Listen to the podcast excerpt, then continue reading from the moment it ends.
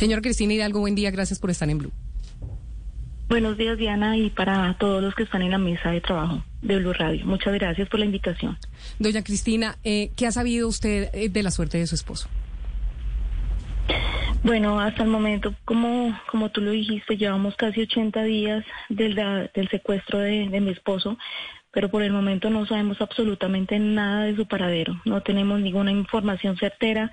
Todos son rumores basados en lo que la comunidad eh, cuenta o me llama o escribe, pero absolutamente nada sobre el paradero de David. ¿Y cuál fue el modus operandi de ese secuestro? Recuérdenos un poco ese relato y, no sé si la manera como lo secuestraron les da pista de quiénes pueden estar detrás de, de su secuestro. Bueno, eh, David fue secuestrado el 24 de, abril de este año. Él llevaba dos meses como alcalde encargado del municipio del Charco. Al Charco solamente se llegaba por vía fluvial desde el municipio de Guapi, que es el último municipio del Cauca, en donde se toma una lancha rápida y llegan aproximadamente una hora y media eh, al municipio.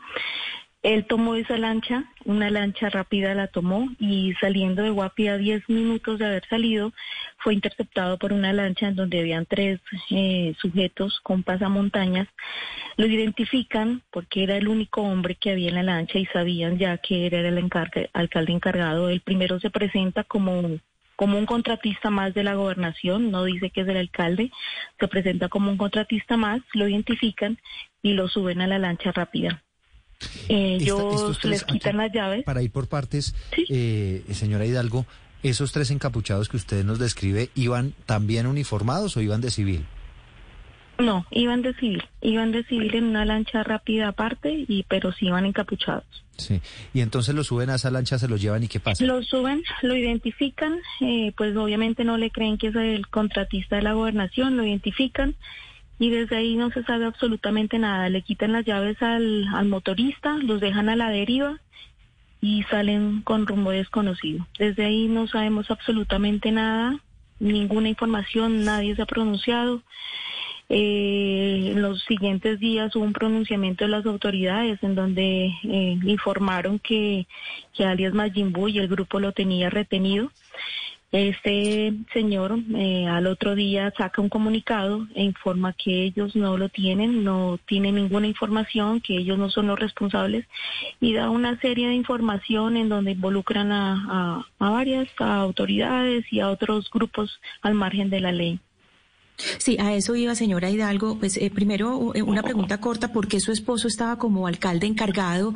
Y, segundo, ya sabemos que no fue alias Marimbu, o por lo menos que Marimbu dice que no, que no está implicado con ese, con ese crimen. ¿Cuáles son los otros grupos armados que operan cerca al Charco y a Guapi?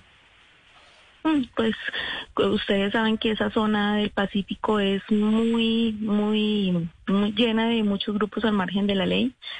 Eh, tengo entendido que hay como cuatro grupos, entre ellos eh, las disidencias de las FARC, eh, los helenos, eh, bueno, no tengo no tengo el nombre exactamente, pero sé que son cuatro grupos en donde se disputan, pues hay el corredor de narcotráfico y varias otras actividades que tienen. Eh, David hace parte de Cambio Radical, él estuvo en un proceso a final de año en donde participó como para la Contraloría de Pasto. Toda su vida de, la experiencia laboral la ha ejercido en el Putumayo. Él fue, bueno, secretario de gobierno en dos periodos, personero, estuvo en la desmovilización de las autodefensas. Eh, tiene mucha experiencia en la parte social, pero en el Putumayo. Él es de Pasto, pero él, participó en la Contraloría, quedó en la terna, alcalde, eh, Señor Hidalgo, ¿por qué estaba de alcalde encargado? ¿Qué, por qué, qué, había pasado? Él, estaba eh, encargado? No, él quedó en la, él quedó en la terna de la Contraloría, pero no, no, no quedó. Entonces Cambio Radical le ofreció, porque todos saben que el Charco es un municipio muy complejo, muy complicado, nadie, pues es fácil que se vaya para allá. David miró como una oportunidad de trabajo ingresar al departamento de Nariño para poder abrir sus puertas laborales e irse a vivir a, Pasto o abrir sus puertas. Él sabía que no era un cargo permanente, era máximo seis meses lo que iba a estar y miró como la, una puerta laboral. Aceptó, el cambio radical le ofreció que estuviera en la terna. Él aceptó estuvo con dos personas más y él era la, una hoja de vida, tiene una hoja de vida muy buena, con mucha experiencia. Fueron los tres entrevistados por el gobernador y fue escogido él como alcalde encargado. Él no le vio ningún problema ah, ahí, que discúlpeme, señora Cristina, tal vez, tal vez aclarar que, que, el señor Ureña estaba reemplazando, Cristina, al alcalde eh, elegido por el voto popular, que era el señor Víctor Candelo, y que para ese momento estaba preso. Entonces, ahora mismo, el señor Candelo ya recuperó su cargo como alcalde del Charco, pero en ese momento, eh, para el momento del secuestro, eh, el señor Ureña llevaba dos, dos meses como alcalde encargado precisamente por eso. Cristina. Así es. Cristina, déjeme preguntarle un poco por la respuesta de las autoridades, de la policía y demás. ¿Qué respuesta le han dado a usted? ¿Qué han hecho? ¿Qué investigaciones? ¿Usted qué ha tenido que hacer? Cuéntanos más sobre eso. Mm. Bueno, nosotros hemos tocado puertas tanto por las autoridades como también con organismos eh, que nos puedan ayudar para dar el paradero o saber qué pasó con David.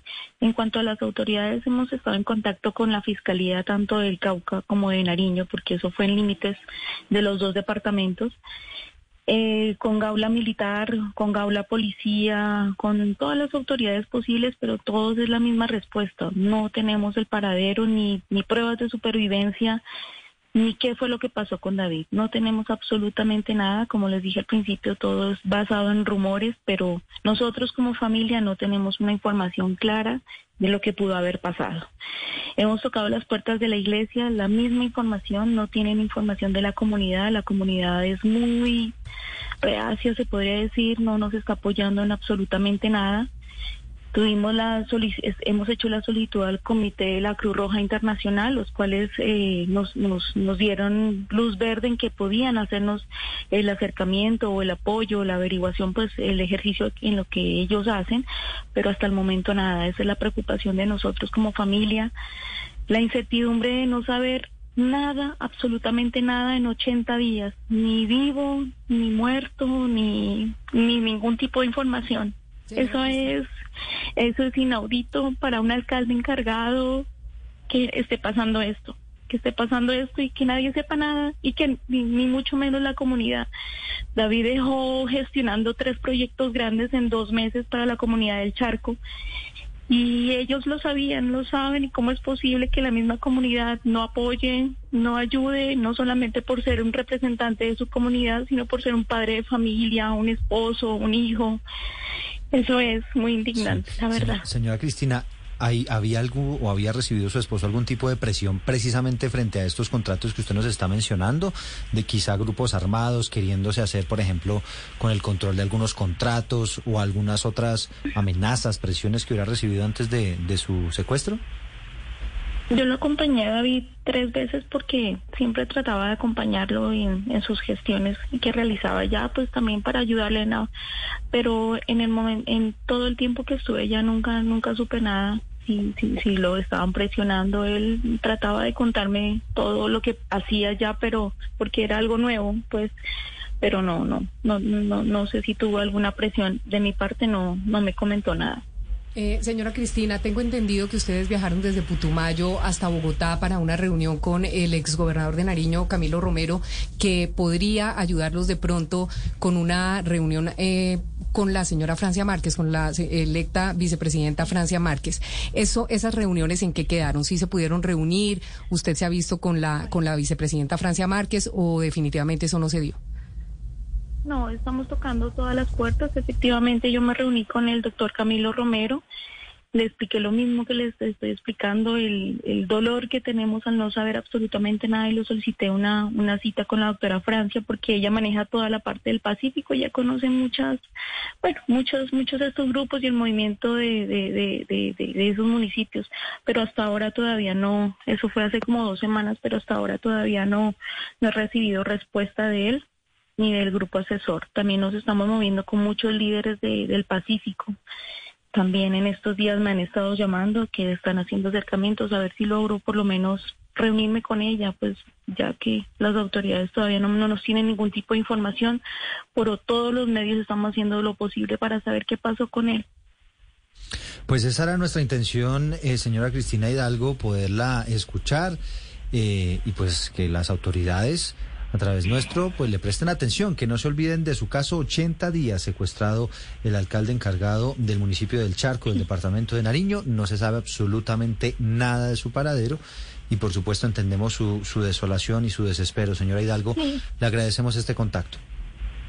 Muchas gracias a ustedes, muchísimas gracias y de verdad es un, los medios de comunicación han sido muy colaboradores con nosotros y solamente pido que el caso de David no se quede así.